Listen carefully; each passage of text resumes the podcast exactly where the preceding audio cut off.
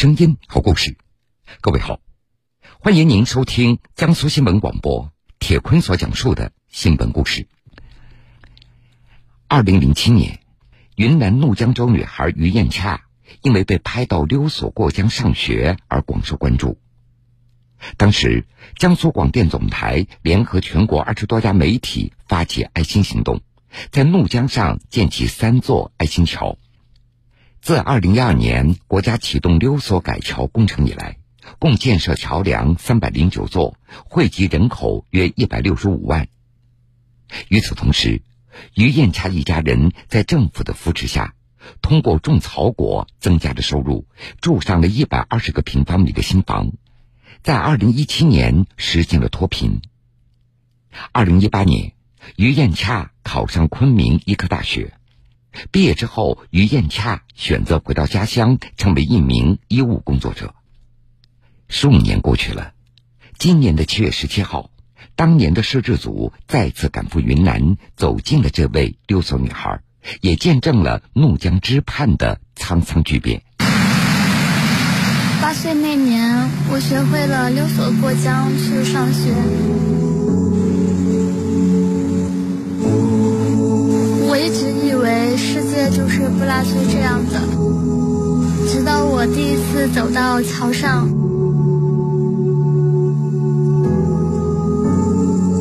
现在我已经走过了非常多的桥，世界也不一样了。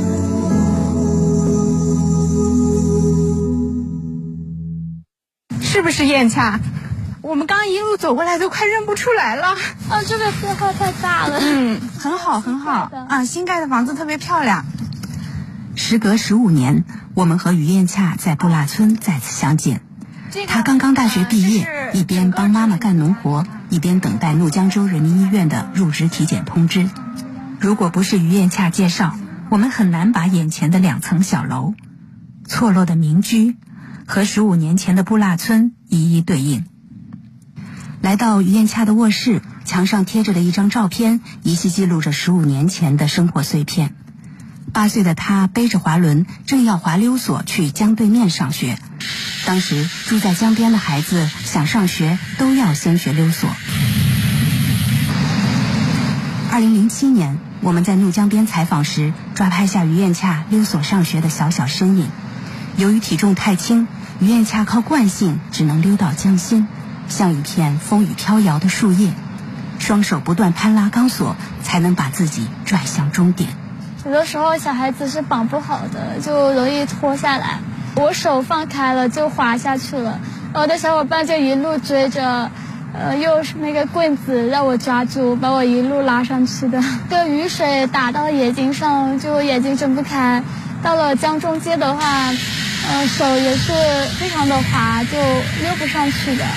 溜索女孩于艳恰和当地人们的生活状况引发全国关注。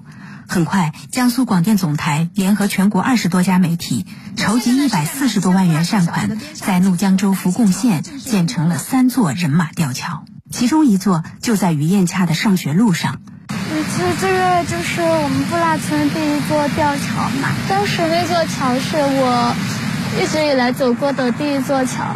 后面过桥了以后，大家都是一起背着书包在桥上边玩闹边去上学，就觉得比以前快乐了很多。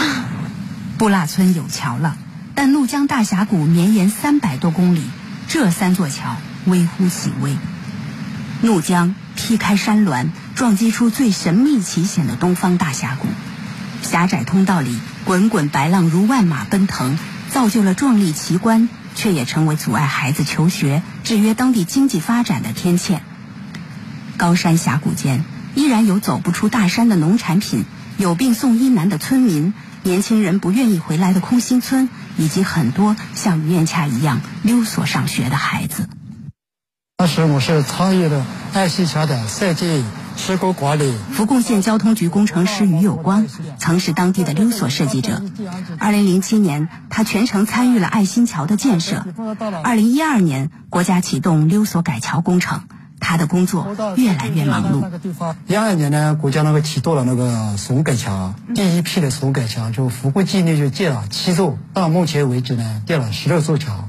每隔一点五公里呢，就有一座江面桥梁。因为我们在福国这边长大，天天看到的这个人，一天是一一个样，一年就一个样。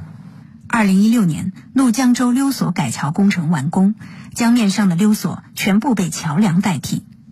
获益于交通的便利，于艳恰和同学从村小转到了乡里的完小就读。之前也是，嗯，没有从任何地方了解得到外面是什么样子，就觉得世界都是这样的。哪样的呢？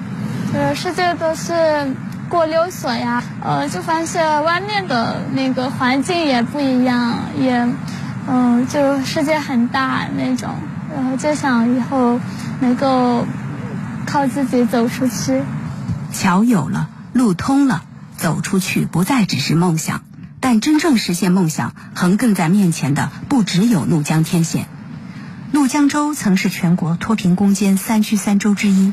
贫困发生率居全国之首。马集在傈僳语中是指不好的地方。马集乡方圆几十公里，除了山就是江。村民们曾以种植玉米为生，产量仅够果腹。二零一零年，于艳恰的爸爸因车祸去世，大姐外出打工，二姐初中毕业后和妈妈一起务农。于艳恰是否能迎来不同的人生？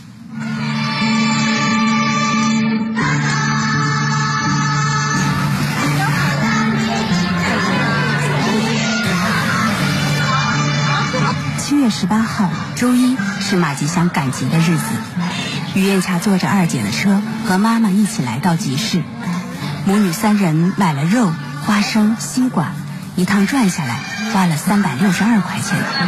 这样的采购每月四次，让一家人手头宽裕起来的是长在山坡上的红果子草果。嗯，暑假的话就草果里那个除草，现在是差不多有十亩，大概有多少棵？大概有一千棵左右。嗯，现在都结果了。草果是一种可以做成香料、果酱、果酒的经济作物，适合生长在气候湿润的山谷。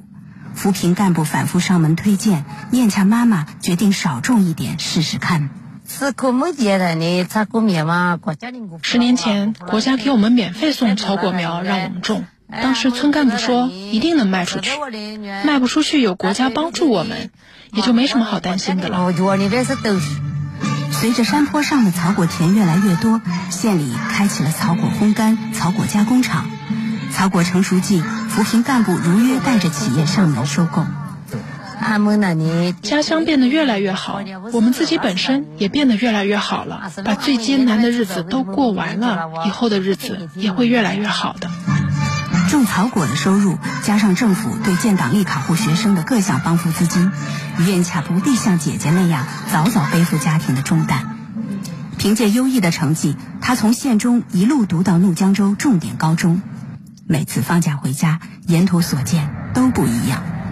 原本从马吉乡坐大巴到怒江州州府要颠簸一整天，美丽公路通车后，同样的路只需要四个小时。山村也从没变得这么快。最让他意外的是，二零一六年村里的一件大事。我上学回来就发现房子变了，有了自己的房间，之前是没有的，之前都是跟着嗯妈妈一起睡。后面就是有了自己的房间，也有了姐姐的房间，就挺开心的。眼前的二层小楼是于艳恰的第二个新家。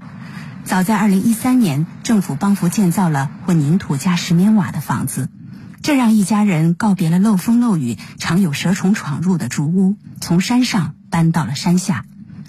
二零一五年底，国家启动实施新时期异地扶贫搬迁工程，政策很快惠及偏远的布拉村。啊，绝大多数老百姓都是比较愿意就地安置。然后我们就在二零一六年启动实施这个异地搬迁。我们的这个叶下架，啊，它的占地面积是六十平米，总的建筑面积是一百二。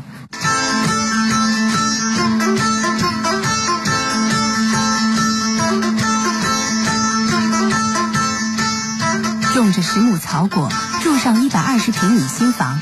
二零一七年，于艳恰家脱贫；二零二零年，布拉村整村脱贫。没有想象过这种会家乡会这么快的改变。如果能够用一个词来形容的话，我觉得就是难以置信。脱贫攻坚，为布拉村建起通向幸福生活的桥。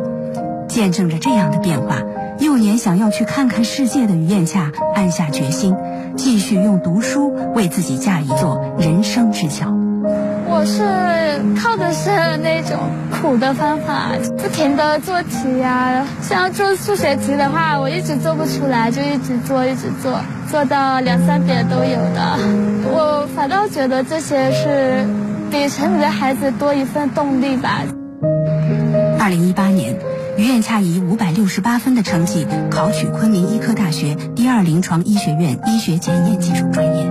成为村里近十年来的第一位大学生，在国家助学金和各项补助的帮助下，于艳恰顺利完成学业。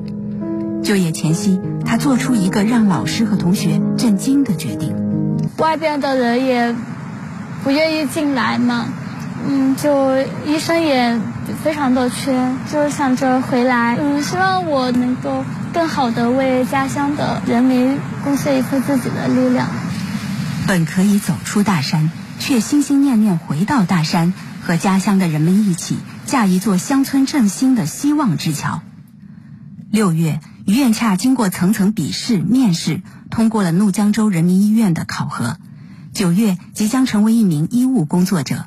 我是一个非常幸运的孩子吧，有了非常好的机遇，嗯，能够碰见爱心媒体啊，国家政府刚好也是在我上学的时候加大了那数学方面的事情，国家对这边的投入建设也特别的多，呃，这边发展也越来越好了，离开任何一个方面也是不可能成就我现在的自己。八岁时飞所求学的乐观女孩，已长成坚定的家乡建设者。怒江上的溜索不再是通向彼岸的工具，而成了游客体验风俗的娱乐。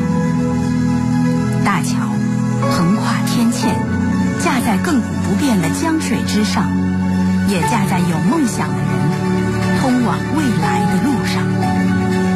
家乡变得越来越好也好，我们。自己本身也是变得越来越好了，把最艰难的日子都过完了，以后的日子也会越来越好。